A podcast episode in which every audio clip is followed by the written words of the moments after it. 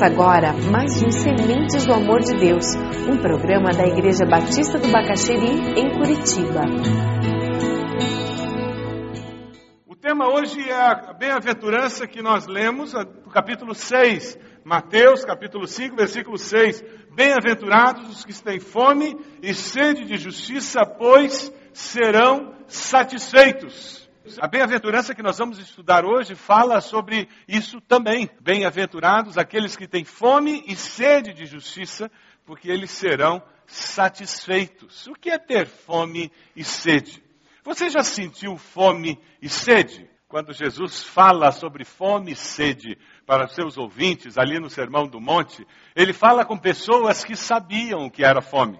Naquela região, as pessoas comiam carne uma vez por semana quando comiam. Era comum eles fazerem apenas uma refeição por dia. E era comum não ter uma refeição no dia seguinte. Ele falava com pessoas que consideravam a água como um bem precioso demais, difícil de conseguir. Até hoje, a água é considerada uma das coisas mais preciosas naquela região do mundo. Então, quando Jesus fala bem-aventurados os que têm fome e sede, ele fala com pessoas que sabem o significado de ter fome e sede. Ele fala com pessoas que têm fome e sede de comida e bebida e não de justiça. E ele usa esses sentidos naturais daquelas pessoas para passar um conceito que vai além das necessidades físicas.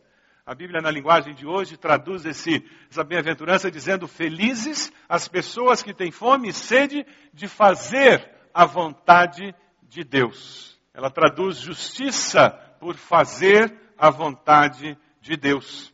No original, as palavras fome e sede são palavras que denotam um desejo intenso. Não é simplesmente vontade de comer, é algo mais existencial. É interessante porque, ao lermos essa bem-aventurança, no versículo 6 do capítulo 5, Mateus 5, 6, o Senhor, ele nos fala de uma maneira muito simples: bem-aventurados os que têm fome e sede de justiça, pois serão satisfeitos. Onde está o foco do que o Senhor está falando? O foco não está em ser justo, porque justo ninguém é, e Jesus sabia disso. O foco não está em ser justo, mas em ter fome e sede. Mas em ter fome e sede de justiça. A afirmação de Jesus, a preocupação dele, é em que os seus discípulos tivessem fome e sede de justiça e não em que fossem justos. O foco está em buscar existencialmente a justiça de Deus na minha vida. O foco está em buscar existencialmente a justiça de Deus na sociedade. Jesus estava vendo pessoas famintas, pessoas que não estavam buscando uma sociedade melhor, uma vida mais justa. A fome espiritual deve ser característica do povo de Deus. Nós já descobrimos que a ambição material, o ter para aparentar ser, satisfaz a nossa vida. Jesus fala que buscar primeiro o reino de Deus é o que dá sentido à vida, é o que dá sabor à vida. Aqui, de uma maneira diferente, ele está dizendo, é o que traz satisfação à vida, é o que nos farta. Em outras traduções, ao invés de dizer que aqueles que têm fome e sede de justiça serão satisfeitos, outras traduções dizem serão fartos. E ele diz: nós precisamos estar fartos tanto que nós buscamos ver a justiça de Deus permeando nossos relacionamentos, permeando as nossas negociações, permeando as nossas ações, tanto ver a vontade de Deus manifesta na nossa sociedade. Mateus 6,33, o Senhor Jesus nos diz: busquem, pois, em primeiro lugar, o quê? O reino de Deus e a sua justiça e o que, que vai acontecer? Todas essas coisas serão acrescentadas. Existem três aspectos básicos para a ideia, o conceito de justiça na Bíblia. Eu queria que nós gastássemos algum tempo entendendo o conceito de justiça quando nós lemos ele na Bíblia. O primeiro deles é a ideia de justiça legal. É o conceito de justificação. É um relacionamento certo com Deus. Eu sou justificado em Cristo e assim eu tenho um relacionamento certo com Deus por meio de Cristo Jesus. A nossa justiça vem de Cristo. Nós somos justificados por meio de Cristo Jesus. Provavelmente não é sobre essa justiça que Jesus está falando aqui. Ele fala sobre a justiça moral. É a justiça de caráter.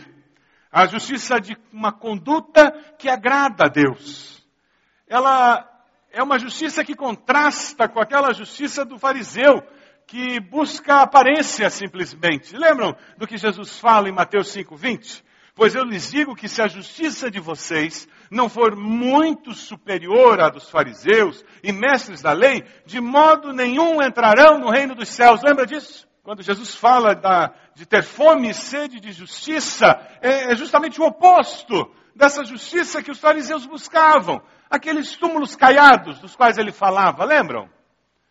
uma justiça de aparência, de religiosidade. Os outros devem perceber a minha espiritualidade. Então eu faço uma oração cheia de pompa. Você conhece pessoas que mudam o tom de voz quando oram? Senhor amado. Conhece gente assim? E tem gente que tem até vibrato na oração. Conhece gente assim? Que na hora de orar faz até vibrato. É para ser mais espiritual. Deve ser. É oração de alma penada, gente. Sabe o contraste que Jesus faz quando ele fala sobre fome e sede de justiça? Ele fala de uma justiça interior, de coração, que mexe com as nossas motivações, e é uma justiça que vai produzir satisfação interior, verdadeira. Aquela satisfação que é inquestionável, que nós sabemos, porque o Espírito de Deus testifica com o nosso espírito, que aquilo é verdadeiro. Jesus fala de uma outra justiça também. E você encontra isso no Sermão do Monte, expresso de uma maneira belíssima também, a justiça social, que é uma outra dimensão, outro aspecto da palavra justiça utilizada nas Escrituras, que é a busca da libertação do homem da opressão. E Jesus veio para libertar os que são oprimidos, junto com promoção de direitos civis, de justiça nos tribunais, de integridade nos negócios, honra nos relacionamentos familiares. A justiça bíblica, ela sempre é um assunto particular e comunitário. Ela sempre afeta o indivíduo e a sociedade onde ele está inserido. Nunca é só para o indivíduo ou só para a comunidade. Sempre atinge as duas dimensões. Quando nós estamos empenhados em sentir fome e sede de justiça, a comunidade humana começa a enxergar o Deus justo manifesto. Martinho Lutero faz a seguinte afirmação: uma fome e sede de justiça que jamais possam ser reprimidas, ou sustadas ou saciadas. Que não procurem nada e não se importem com nada a não ser com a realização e a manutenção do que é justo, desprezando tudo que possa impedir a sua consecução.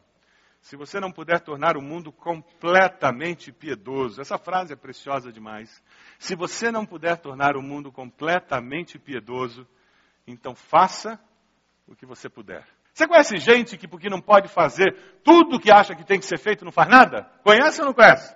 Talvez você seja um desses. Em nome de Jesus, repreende essa atitude e liberte-se. Se você não pode fazer tudo o que você queria fazer, pelo menos faça o que você pode fazer. É interessante porque muitas vezes essa fome e sede de justiça, ela é apresentada camuflada com outras motivações escusas. Existem pessoas que têm fome, sim, têm um anseio dentro deles, mas essa fome, na realidade, é uma fome que, quando satisfeita, ela produz frustração. E Jesus fala sobre essa fome que produz frustração. Ela não é a fome genuinamente da bem-aventurança, aquela que Jesus está falando. Essa fome ela é alimentada pelo pecado. Jesus fala em Mateus 6,16: quando jejuarem, não mostrem uma aparência triste como os hipócritas, pois eles mudam a aparência do rosto a fim de que os outros vejam que eles estão jejuando. Eu lhes digo, verdadeiramente, que eles já receberam a sua recompensa. Anseiam por reconhecimento e, quando conseguem esse reconhecimento, descobrem que ele é vazio como uma bexiga de festa. Grande, que legal, cheia de vento. Algumas pessoas têm fome por aprovação, fome por reconhecimento público, fome que gera frustração quando satisfeita.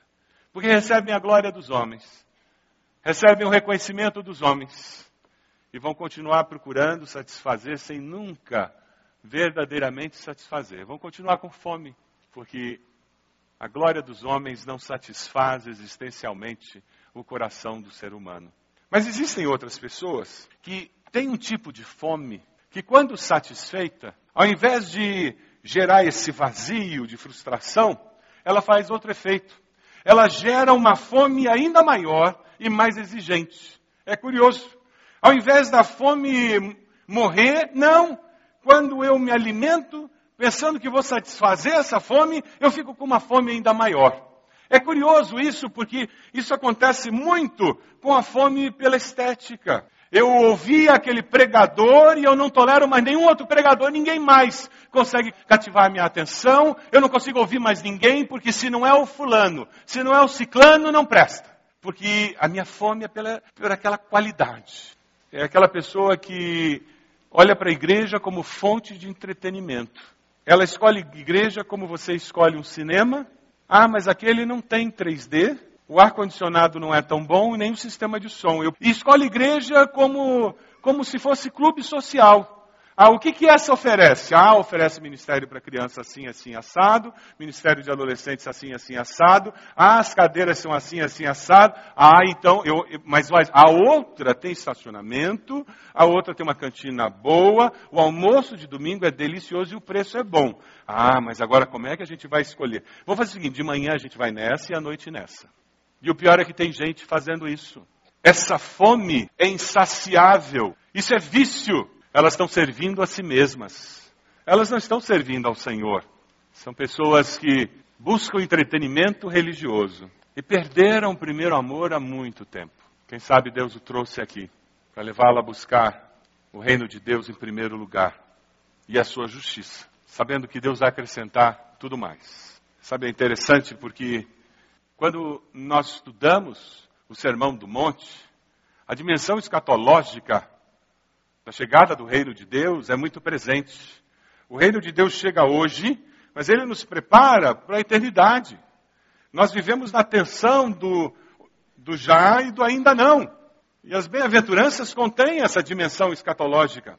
Jesus leu o profeta Isaías no começo do ministério dele, e ele fala sobre levar justiça, libertação com o seu ministério. Eu queria que nós lêssemos juntos Lá em Lucas 4,16, Jesus leu uma parte lá de Isaías, 600 anos antes, lá em Isaías 61. Vamos ler juntos o trecho? Ele foi a Nazaré, onde havia sido criado, e no dia de sábado entrou na sinagoga, como era seu costume, e levantou-se para ler. Foi-lhe entregue o livro do profeta Isaías. Abriu e encontrou o lugar onde está escrito: O Espírito do Senhor está sobre mim porque ele me ungiu para pregar boas novas aos pobres. Ele me enviou para proclamar liberdade aos presos e recuperação de vista aos cegos, para libertar os oprimidos e proclamar o ano da graça do Senhor. Então ele fechou o livro, devolveu o assistente e assentou-se. Na sinagoga todos tinham os olhos fitos nele. E ele começou a dizer-lhes: Hoje se cumpriu a escritura que vocês acabaram de ouvir. Jesus anunciando sobre essa justiça. E no Sermão do Monte ele diz: Eu quero que os meus discípulos, esses discípulos radicais, esses discípulos que levam a sério essa história de me seguir, eu espero, eu quero, eu sei que eles podem e devem ter fome e sede dessa justiça. Na vida de Jesus, nós vemos que ele vai além disso além dessa transformação social, além do ajudar os cegos, os enfermos, Jesus ele ataca os poderosos. Ele vai de frente contra aquelas injustiças estabelecidas. E muitos de nós seremos desafiados a questionar injustiças estabelecidas, expressas em várias situações. Quando isso acontece de uma forma muito clara, Lembra do incidente da purificação do templo? Lá em Marcos 11, capítulo 15 a 17, nós encontramos, chegando a Jerusalém, Jesus entrou no templo e ali começou a expulsar os que estavam comprando e vendendo. Derrubou as mesas dos cambistas e as cadeiras dos que vendiam pombas. E não permitia que ninguém carregasse mercadorias pelo templo.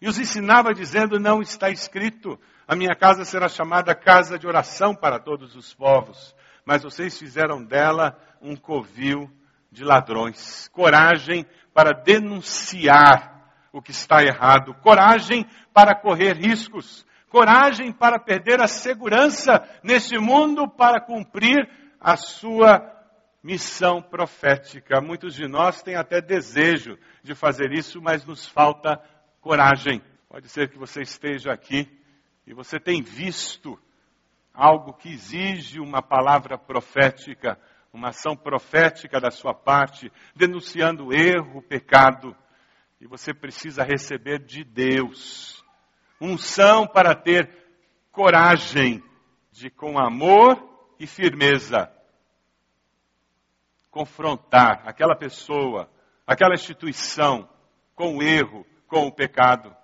Quem sabe você precisa pedir oração para sua célula, oração para a sua igreja, para os seus líderes espirituais, para que você saiba quando, como ser usado por Deus. Porque os riscos existem. No final das bem-aventuranças, o Senhor Jesus nos alerta. E ele diz ainda: Felizes, bem-aventurados vocês serão quando vocês forem perseguidos por causa do meu nome. Ser discípulo radical, ser discípulo comprometido com Jesus.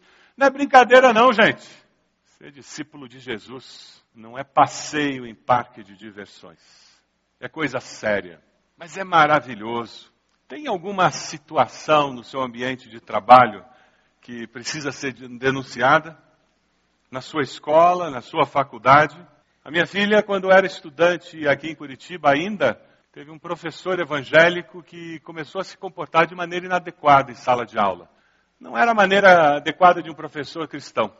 Incomodada, depois de orar um tempo, ela escreveu uma carta para ele, confrontando-o com um comportamento inadequado e dizendo que aquilo não, não era correto para alguém que se dizia filho de Deus. Até hoje, aquele professor é grato por aquela carta. E ele disse que aquela carta foi um marco na sua vida. Alguém o confrontou com as suas inconsistências. Quem sabe você tem impedido Deus de usar sua vida para abençoar alguém e ajudar alguém a mudar de rumo. A parar de subornar ou aceitar suborno. Porque você sabe, mas você não fala nada, você finge que não sabe. Você tem fome e sede de justiça na sua alma? É sobre isso que essa bem-aventurança fala viver com fome e sede de justiça. Não é ser justiceiro. Não é ser melhor do que os outros. Mas é ter fome e sede de fazer a vontade de Deus. Você precisa das orações da sua igreja para que você possa saciar essa vontade, você possa cumprir o projeto de Deus na sua vida. Pois serão satisfeitos. É a promessa de Deus. Na nova linguagem de hoje, pois ele as deixará completamente satisfeitos. Nessa vida, essa fome ela é satisfeita e situações novas surgem, circunstâncias novas surgem e uma nova fome surge colocada por Deus e ela vai ser satisfeita de novo. Mas existirá um dia em que ela será totalmente satisfeita. Quando será isso? quando estivermos lá no céu. Amém? Aí sim, nunca mais teremos fome, nunca mais teremos sede. Novos céus, nova terra, onde habita o quê? A justiça. É isso que nos diz a palavra de Deus. Novos céus e nova terra, onde habita a justiça. Porque habita a justiça, não precisaremos mais ter fome nem sede da justiça. Três perguntas. Qual é a fome da sua alma? Você anda com fome da aprovação dos outros? Essa fome que gera frustração? Você vive buscando reconhecimento e tem descoberto um vazio? Por isso você cede em valores, princípios? Você tem deixado de ser aquilo que Deus espera que você seja porque você vive atrás do que os outros pensam sobre você. Quem sabe você precisa pedir perdão a Deus hoje e dizer: Deus, tira essa fome de mim.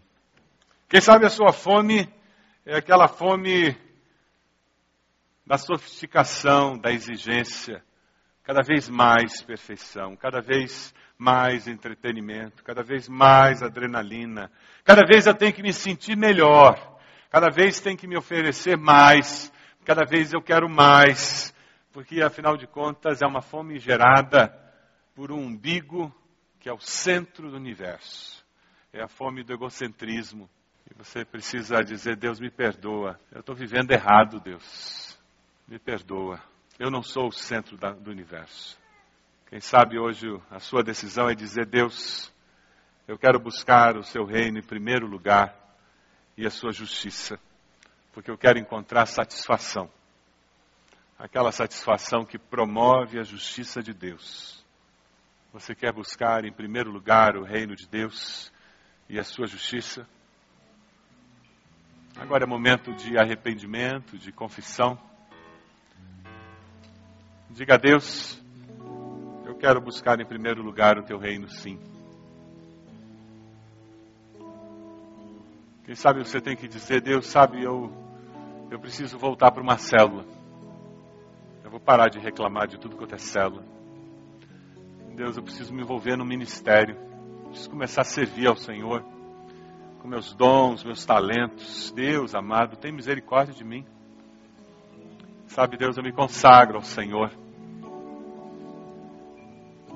Quem sabe Deus trouxe ao seu coração uma situação de injustiça, alguém que está sendo oprimido, e você sabe, e você vai sair daqui hoje dizendo: Deus, eu vou fazer alguma coisa, eu não vou ficar indiferente a essa opressão. Quem sabe você, você sabe de alguém que promove a opressão de funcionários, de subordinados, e você tem recebido a direção de Deus de que você vai fazer alguma coisa. Quem sabe você tem colegas que fazem bullying. Quem sabe você é um dos colegas que faz bullying na escola. E você vai dizer para Deus: Olha, Deus, eu vou parar com isso.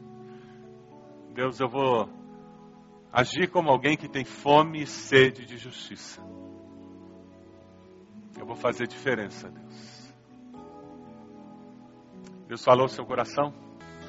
Talvez você seja aprovado no seu ambiente de trabalho. Talvez você seja aprovado lá na sua escola, na sua faculdade.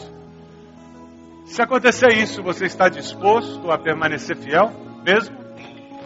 Você está disposto a continuar sendo fiel ao Senhor como discípulo de Cristo? Verdadeiramente? Você está disposto a denunciar o pecado?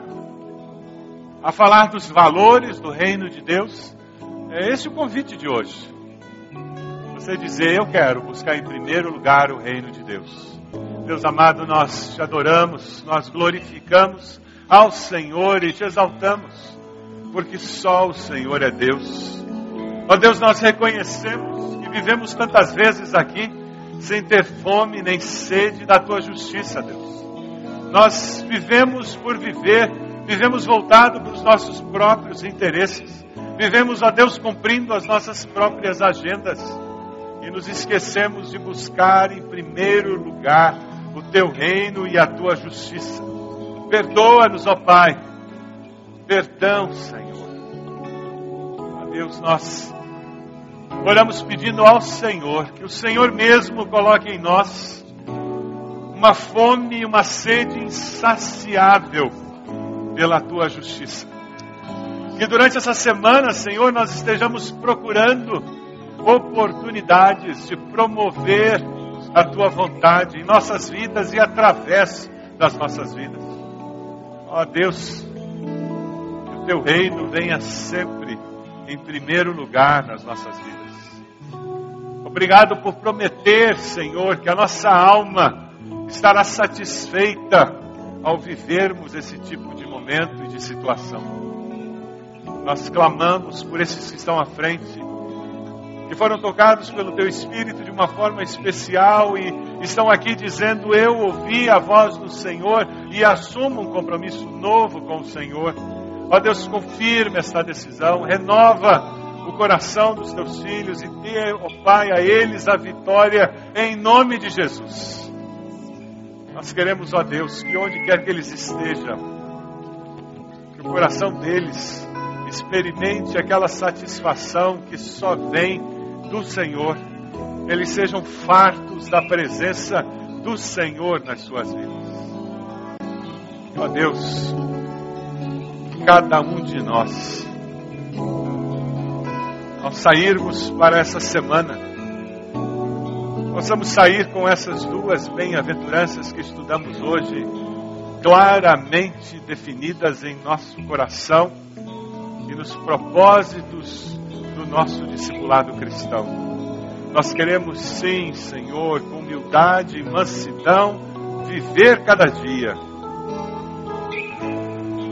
Senhor, queremos sim viver com fome e sede da justiça do Senhor.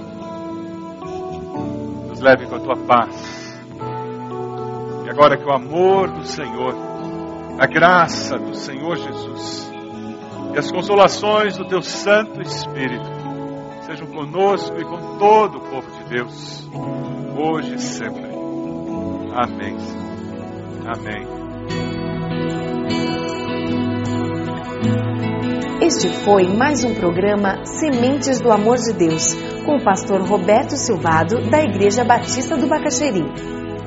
Se você deseja obter cópias dessa mensagem, ligue para 33630327 ou envie um e-mail para radio@ibb.org.br, informando a data da mensagem. My soul is my everything.